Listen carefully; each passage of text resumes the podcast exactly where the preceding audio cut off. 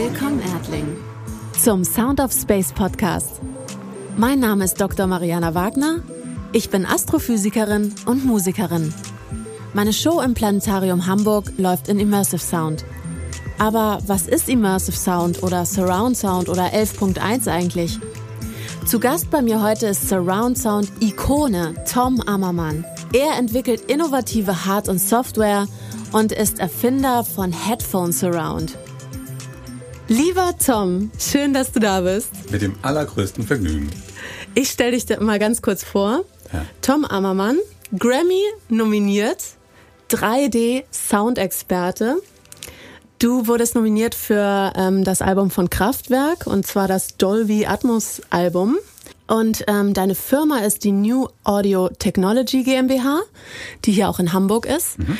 Und nicht nur bist du ein absoluter Experte im Thema Immersive Sound. Ich konnte auch ganz, ich war auch ganz glücklich, weil wir zusammen Sound of Space gemischt haben und du mir da eben diese Faszination für diesen Immersive Sound vermittelt hast und ich ja auch dein Plugin benutzen konnte und es echt diebisch viel Spaß gemacht hat, damit äh, zu mischen und es auch so intuitiv war.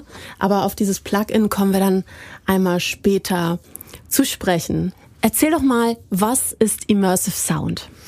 Ah, äh, im Grunde genommen ist das der, der nächste Schritt der Evolution, wenn du so willst, weil ähm, äh, der, der Begriff Immersive Sound hat den großen Vorteil, dass wir damit sozusagen alles abhaken, was eigentlich mehr, äh, was von, was über Stereo hinausgeht. Das heißt, das Surround gehört da auch noch mit rein.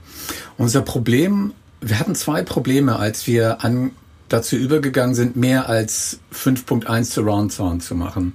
Und es war das erstens Surround so, einen, so einen schlechten Touch hatte, so, einen, so einen unangenehmen Beigeschmack, weil das so äh, verbunden wurde von vielen Leuten mit sehr mittelmäßigen Varianten, schlechten Mischungen und auch Wiedergabesystemen, die, die gruselig waren. Und ähm, das zweite Problem ist, dass äh, das Marketing, oder das ist vielleicht sogar ein drittes Problem, das Marketing hat schon seit Anfang von Surround gesagt, 3D-Sound. Was Quatsch ist. Denn Surround ist äh, also 5.1 oder 7.1 ist so der klassische Surround Sound und das ist 2D. Wir erklären das mal ganz kurz. Ähm, man kennt das vielleicht von so einer, meine Eltern haben auch so eine kleine Surround-Anlage, um ihre Rosamunde Pilcher-Filme zu gucken. Ja. Und das ist tatsächlich so. Also man, man sitzt so auf dem Sofa und man hat seine Boxen um sich herum, quasi in einer Ebene und hat dann noch eine Bassbox dazu. Das ist immer dieses Punkt eins dahinter. Genau. Genau. Man hat ein Center, man hat links, rechts vorne, links, rechts hinten Correct. und dann eben diese Bassbox. Correct. Aber das ist eben alles in einer Ebene. Und um das Ganze in 3D zu bringen, müsste es dann ja eben auch noch in die Höhe gehen.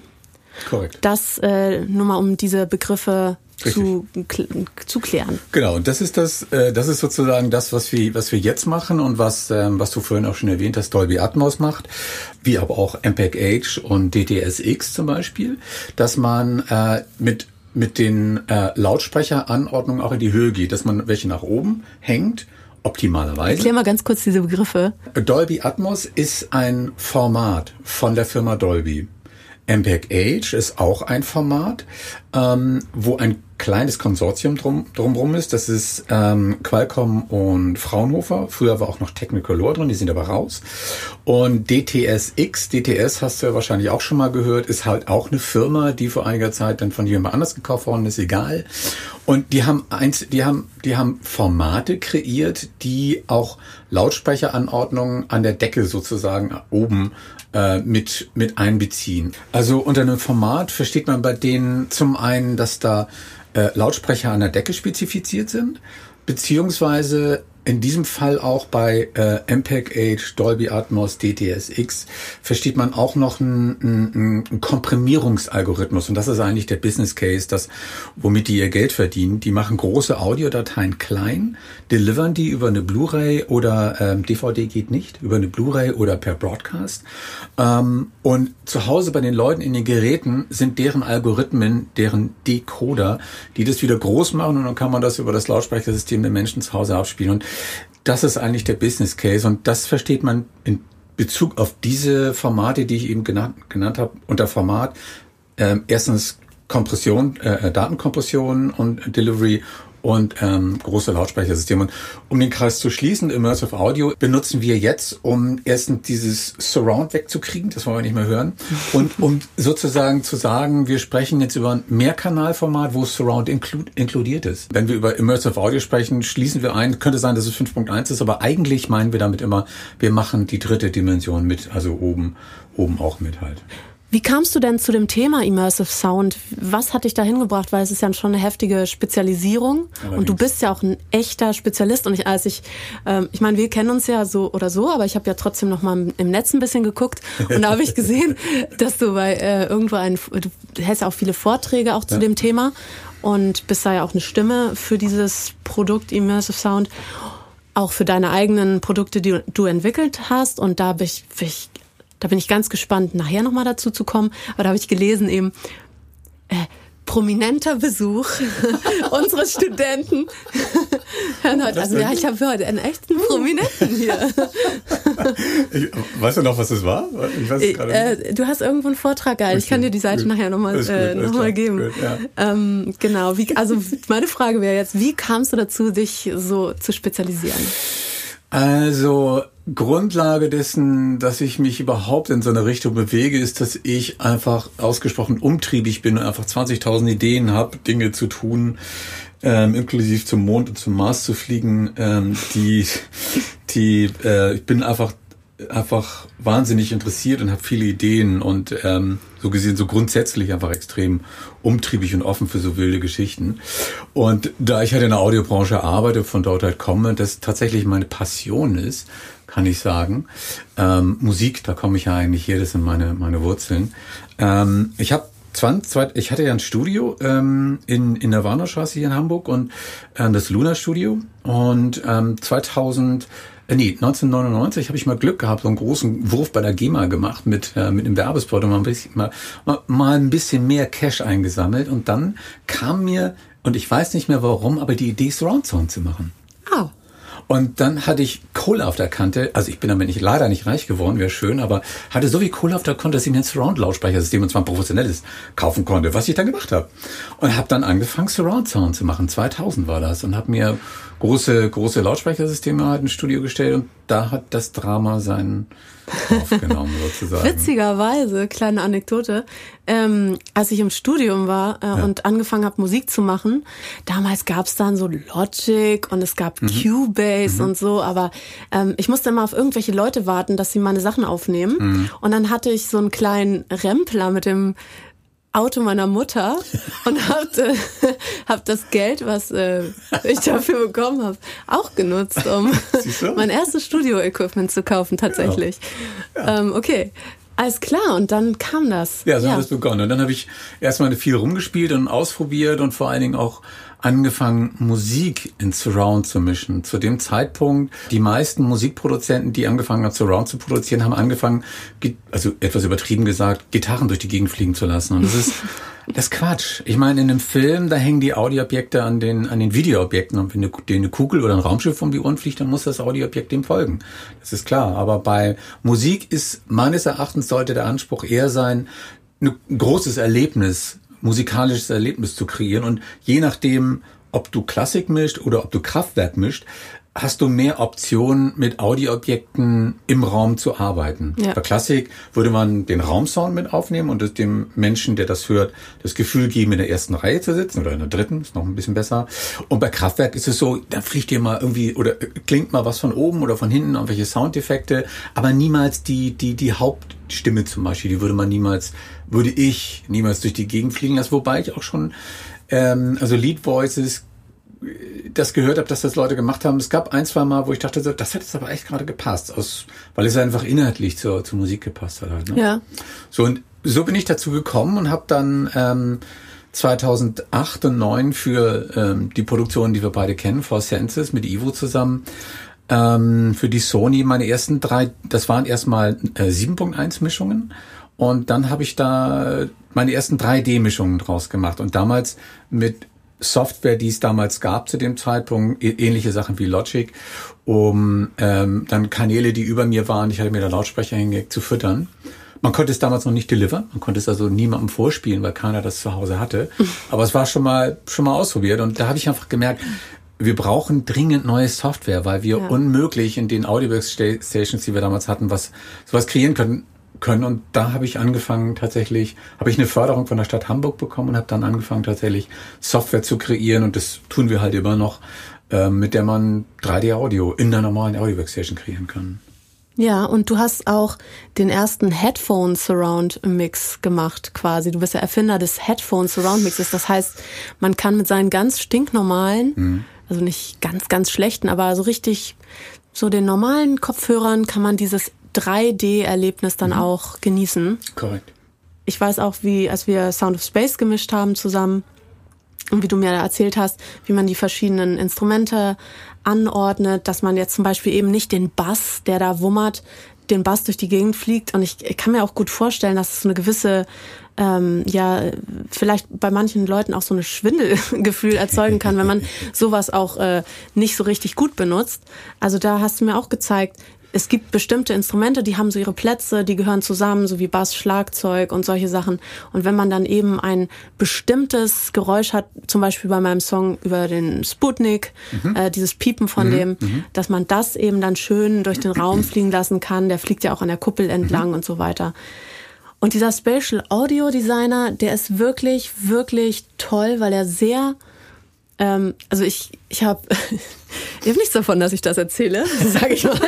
Aber ähm, ich bin total, also ich war da total hooked. Ja. Ähm, ich war wirklich ähm, dann hier so am Mischen und es hat so einen Spaß gebracht. Ja. Ähm, mit dem zu arbeiten, weil es so intuitiv ist. Man hat im Prinzip die verschiedenen Instrumente, äh, die man ansteuern kann und dann sieht man die Darstellung in der ja in der Ebene und dann in der Höhe und kann die dann einfach per Mausklick genau. ziehen ja. äh, und verschieben. Und das hört man dann sofort im Kopfhörer. Es macht echt Spaß, damit zu arbeiten. Das finde ich sehr gelungen. Ja. Wahnsinn. Und du hast ja nicht nur Software gemacht, sondern eben auch Hardware. Das ist der neueste, das ja. Neueste, was wir tun, ganz genau. Erzähl doch mal davon. Äh, genau, wir, wir tun jetzt sozusagen den logischen Schritt und äh, bringen diese, diese Funktionalität, die du eben ähm, kurz beschrieben hast, auch dorthin, wo, wo man, ich hätte jetzt fast gesagt, naturgegebenermaßen mit ganz vielen Lautsprechern arbeitet, vor allem aber auch mit Lautsprechersystemen, die nicht formatspezifisch sind, wie ich habe ja vorhin Dolby Atmos und MPEG-H erklärt.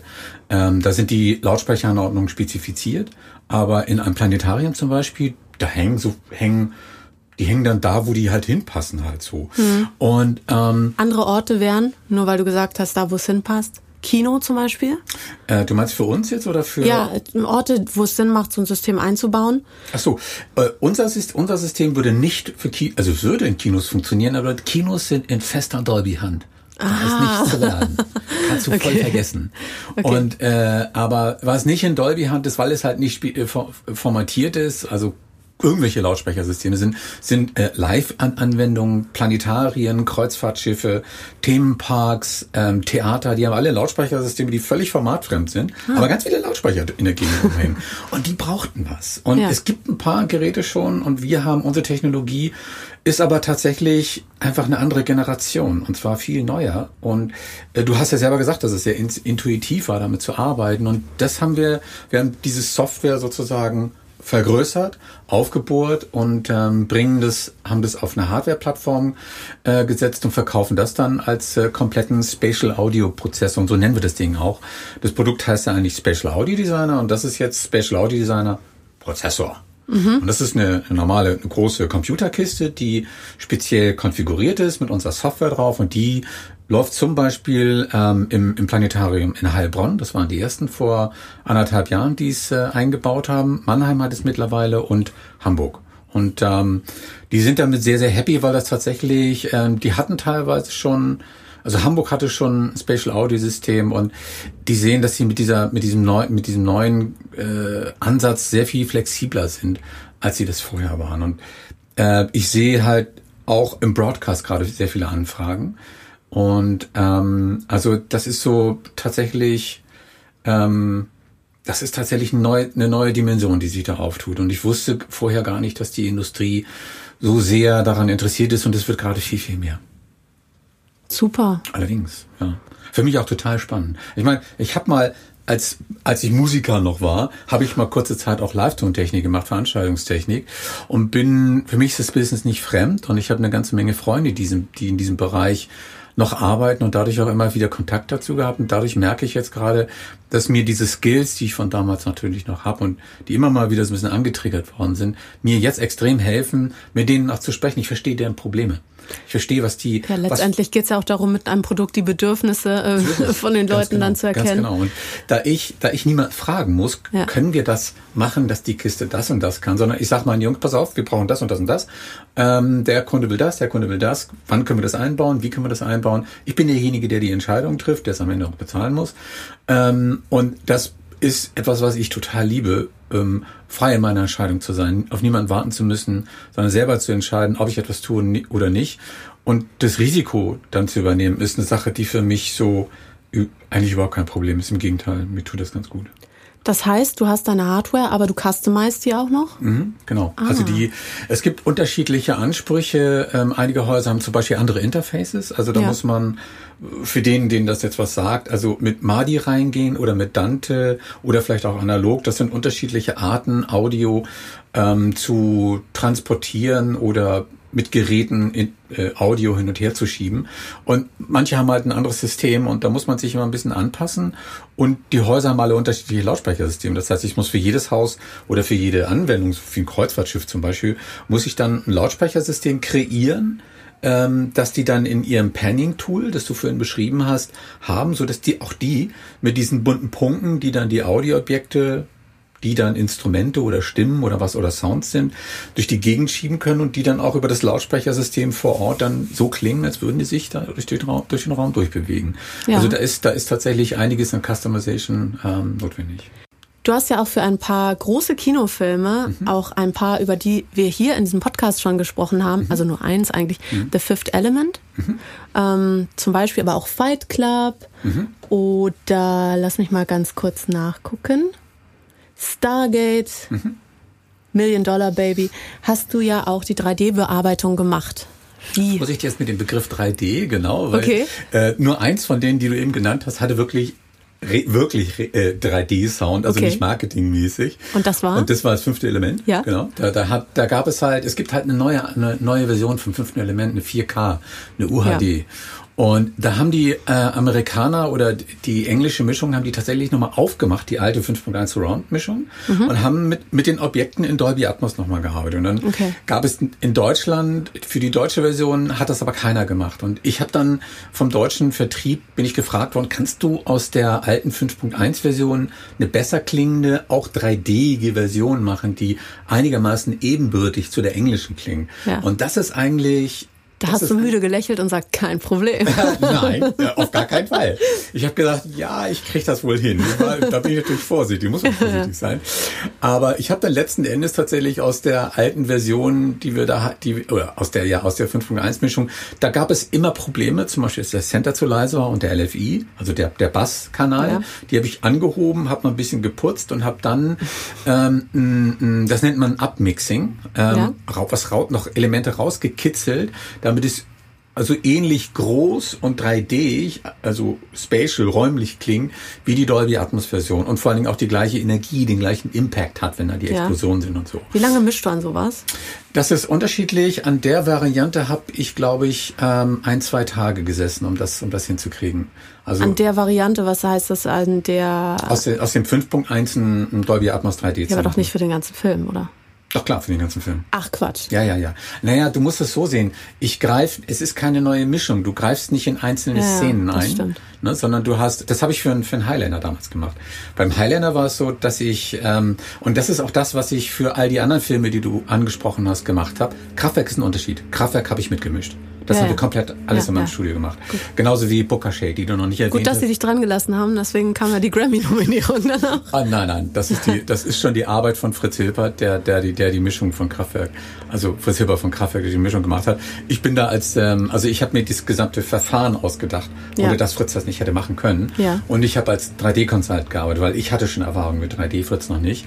Und wir haben viele Dinge besprochen und irgendwie hat das Ihr gemacht. wurdet ja auch gemeinsam nominiert, genau, ne? Genau, absolut, richtig. Und ähm, Aber beim, beim Highlander, um das kurz zu Ende zu führen, damals war es halt so, dass es eine, eine, eine gute Stereo-Mischung für Deutsch gab und eine gute 5.1-Mischung für Englisch.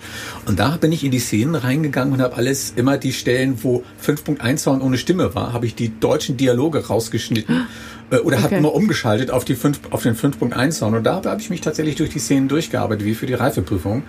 Habe ich genauso gemacht. Um da, da ging es aber noch um Surround. Da hatten wir noch kein 3D, noch kein okay. Dolby Atmos halt. Ne? Also das, was ich für die Filmindustrie gemacht habe, diese ganzen Referenzen, die du da siehst, gerade die älteren, die neueren, da habe ich mehr gemacht, aber bei den älteren Referenzen habe ich ähm, dafür gesorgt, dass die, ich habe alle Encodes gemacht, ich habe alle Masterings gemacht, ich habe die teilweise Upmixes gemacht. Es gab eine, eine, eine englische 5.1 Version und eine deutsche Stereo-Version.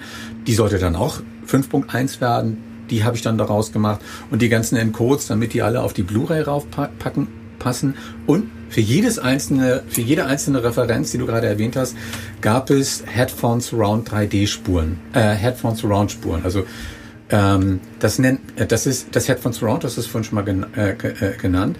Das ist mein Brand. Was dahinter steckt technologisch sind binaurale Mischungen. Das ist der Begriff und das habe ich nicht erfunden. Was ich erfunden habe, ist das Verfahren, mit dem wir unsere binauralen oder ich meine binauralen Mischungen mache. Und das ist schon sehr speziell und extrem hochwertig. Und da unterscheide ich mich von dem, was es so im Markt gibt. Binaural ist, ist eine ganz alte Geschichte. Es kommt damals noch von Dummy Head Recordings. Äh, Unsere YouTube-Freunde kennen das von ASMR. Funktionierenden Ohren hören. Genau. Das ist lustig und dann kratzen die so auf diesen Köpfen rum oder, mhm. oder was weiß ich was, stecken da Sachen in diese Ohren rein und mhm. so. Ähm, genau, aber ich finde ich finde es eigentlich auch ganz lustig. Es gibt so bei ASMR auch so Sachen, die sind voll bizarr und es gibt Sachen, die sind total angenehm. Also, ähm, sag mal, aber du hast ja schon die Zukunft mitgestaltet des Audios oder die Gegenwart quasi zu einem Zeitpunkt. Wenn man das jetzt so weiterspinnt, mhm. wo geht es, was kommt danach? Äh, wo geht es dann hin mit dem, mit Audio? Also glücklicherweise sind wir, was die Dimensionen angeht, jetzt an, an einem Endpunkt angelangt. Was jetzt noch kommen könnte, wäre Distanz. Ja. Dass wir nicht nur eine Lautsprecherkiste oder Sphäre um uns herum haben, wie im Kino oder im Planetarium, sondern dass Lautsprecher dichter an uns dran sind und Lautsprecher weiter von uns weg sind. Ja. Dann wird plötzlich, das wird dann die, das Marketing wird das wahrscheinlich Holo-Sound nennen. Mhm. Ähm, das ist eine Möglichkeit, das ist etwas, was wir binaural schon können.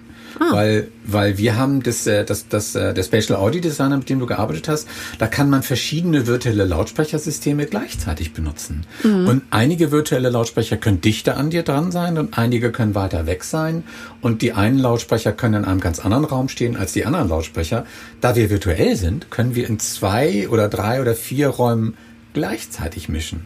Also nur um das mal zu erklären, äh, äh, man hat quasi ähm, so eine Art Raumauswahl. Ja, das sind reale Studios, genau. aber nur damit man erstmal versteht, was es bedeutet, in genau. dem Plug-in Räume zu haben, genau. meinte ich so, man kann eben sich verschiedene Anordnungen aussuchen. Ja, ja, gen genau, Anordnung, das ist der richtige Begriff. Was man sich nämlich nicht aussucht, sind die Räume, sondern man sucht sich das virtuelle Lautsprechersystem aus, was in dem Raum oder in dem Raum oder in dem Raum steht. Und das heißt, du suchst dir die gesamte Location aus, das virtuelle ja. Lautsprechersystem in einem gegebenen Raum. Genau. So, das ist wichtig zu unterscheiden, weil man sonst auf die Idee kommen könnte, dass wir da ein Hallgerät oder sowas so. haben. haben wir nicht. nee, nee, so habe ich es ja? auch gar nicht gemeint. Aber dass man ich eben weiß, das Gefühl hat, mhm. man hat äh, ja verschiedene Umgebungen. Genau, quasi. genau, genau, genau. Man, man mischt einfach in verschiedenen virtuellen Studios oder auch Environments, weil wir teilweise auch ähm, Locations gemischt, äh, äh, gemessen haben, Lautsprecher in Locations gemischt, gemessen haben, wo ähm, äh, äh, eigentlich gar keine Lautsprecher drin stehen. Aber dann misst man trotzdem ein Lautsprechersystem an einer Location wie, wie in einem Planetarium oder sowas. Mega. Mhm. Was ich zum Beispiel noch gar nicht gesagt habe, ist so wie, viele wissen ja gar nicht, okay, ich würde mir ja niemals Lautsprecher, also Stichwort Immersive Audio, hat doch keiner. Das hatten wir vorhin bei, früher bei Surround immer. Und es gibt halt diese tollen Soundbars jetzt diese neue Generation von Soundbars. Und die ist so gut, dass man, dass die zum Beispiel Dolby Atmos oder MPEG Age ähm, so wiedergeben kann, dass man wirklich das Gefühl hat, der Sound umgibt einen. Soundbars. Die nennen sich Soundbars, genau. Das ist, ähm, sind so, so lange, so lange Teile, die legt man sich von Fernsehen, von Fernseher. Und äh, da gibt's dann meistens noch eine Bassbox dazu und ähm, manchmal gibt's sogar noch extra Lautsprecher für hinten. Äh, links und rechts habe ich neulich von Samsung ein Gerät getestet, super toll. Und die haben auch noch Lautsprecher, die gegen die Decke gehen. Ach. Und damit machen die diesen, diesen Raumsound. Und du hast dann, wenn da eine, eine Dolby Atmos Mischung oder eine MPEG äh, abgespielt wird, hast du wirklich das Gefühl, das, was wir mal im Studio gemischt haben in 3D, umgibt dich dort. Ohne, dass du dir Lautsprecher an die Decke genagelt hast und ohne, dass du ein riesen Lautsprechersystem bei dir stehen hast. Das geht tatsächlich auch nur mit dieser langen, es ist eine Bar. Es ist im Grunde genommen ein, großes Ding mit vielen Lautsprechern drin, dass man sich einfach unten vor den Fernseher legen kann. Wahrscheinlich ist das dann auch ein Teil, ne? Oh, ähm, wahrscheinlich ist das dann auch ein Teil der Zukunft, dass so erstmal das, was äh, Audio-Engineers mhm, genau. geschaffen haben, mhm. erstmal zu den Leuten auch nach Hause kommt, ja. äh, in einem ich sag mal, erschwinglicheren und genau. äh, Richtig. Es ist ja, erschwinglich. Genau. Rahmen und nicht eben nur in diesen Planetarien genau. oder, oder Theatersälen genau. oder so weiter und so fort. Genau. Ich habe so ein System noch nicht zu Hause. Ich wüsste jetzt auch ad hoc nicht, wie viel das kostet, aber es Zwischen ist wahrscheinlich... 500 und 1000 Euro, würde ich sagen, kriegst du, kriegst ein, du ein komplettes System? System, was gut ist, ja, Ach, absolut. Okay. Aber Stichwort Zukunft, letzter, letzter Kommentar, binaural. Ja. Wir haben zwei Ohren. Wir werden die nächsten paar hunderttausend Jahre auch zwei Ohren, Ohren behalten. Die Evolution wird uns kein drittes bescheren.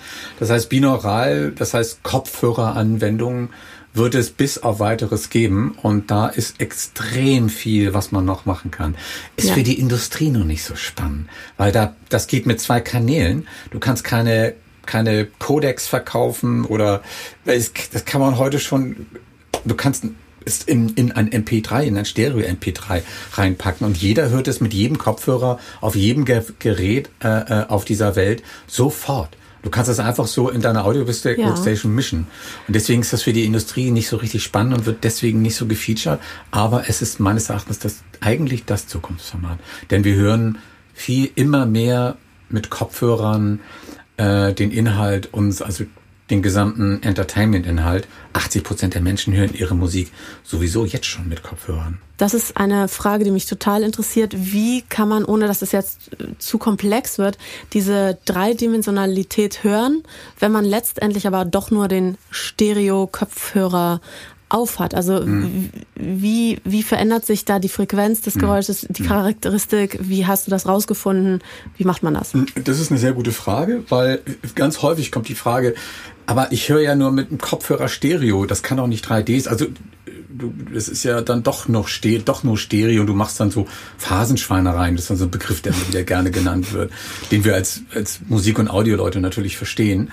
Ähm, letzten Endes braucht man sich nur eine Sache klar zu machen, um es grundsätzlich zu, zu verstehen und nicht kompliziert zu machen. Egal wie viele Lautsprecher du um dich herum hast, wenn du da im Kino bist oder in einem Planetarium oder wenn du draußen auf der Straße rumrennst, egal wie viele Audiosignale um dich herum sind, letzten Endes verwertet dein Gehirn nur zwei Informationen. Ja. Nämlich die Information vom linken und vom rechten Ohr. Das heißt, irgendwie muss das gehen. Ja. Das liegt auf der Hand. Das muss irgendwie mit zwei Kanälen gehen. Und ähm, wie man das dann hören kann mit diesen binauralen Aufnahmen, ist das auch so. Das geht mit zwei Kanälen. Und der Trick ist in der Realität, wenn du rechts vor dir ein Audiosignal hast, dann kommt das an deinem rechten Ohr etwas früher äh, mit etwas mehr Pegel und mit mehr Höhen und anderen Reflexionen an als an dem linken Ohr und alles ein bisschen zeitversetzt am linken Ohr. Und wenn da die, die, diese Differenz zwischen den beiden Signalen an den Ohren matcht, also so ankommt, wie es in der Realität passieren würde, sagt dein Gehirn, oh, das ist ja vorne vor mir rechts und ich bin in einem großen oder ich bin in einem kleinen Raum. Stimmt, ja. Und sofort, das ist völlig billig eigentlich und für jeden nachvollziehbar, wenn man diese Parameter steuern kann, die wir elektrisch steuern können. Also Delay, Lautstärke, Frequenzgang und Reflexion. Das sind vier Dinge. Und wenn wir die auf ein Objekt sozusagen zweimal prozessieren für ein Projekt, äh, Objekt, bezogen auf eine Position, mhm. über mir, unter mir, links neben mir, rechts neben mir, hat unser Gehirn das Gefühl, ah, das kommt von links oder das kommt von rechts und grundsätzlich funktioniert das genauso. Alle, das ist, das ist noch nicht der große Voodoo, denn das ist bekannt. Das ist kann man sich, da kann man sich schnell schlau googeln. Die, die, die Königsdisziplin ist, das so hinzukriegen, dass es natürlich klingt. Ja. Das ist die Königsdisziplin. Und da unterscheiden sich die Virtualisierung, die Qualität unserer Virtualisierung außerordentlich zu denen, die es sonst am Markt gibt, plus die Tools, wie man ähm, diese Inhalte oder mit, die, äh, mit diesen äh, damit arbeitet, wie man Audioobjekte, Musikinstrumente oder Sounddesign in so einem virtuellen Raum, in so einer binauralen Virtualisierung bearbeiten kann. Einfach aus der Audio Workstation heraus und das ist einer der ganz großen Pluspunkte. Gut, dann abschließende Hoffen, das Frage. so kompliziert. Nein, das war super. Abschließende Frage. Mischst du mit mir die zweite Show? Selbstverständlich. Jawohl. Ich hab's auf dem Band. Tom, vielen Dank. Vielen. Dank. Das war ganz, ganz interessant. Tom kümmert sich jetzt also wieder um die Zukunft der 3D-Audiobearbeitung und wir hören uns wieder im nächsten Podcast.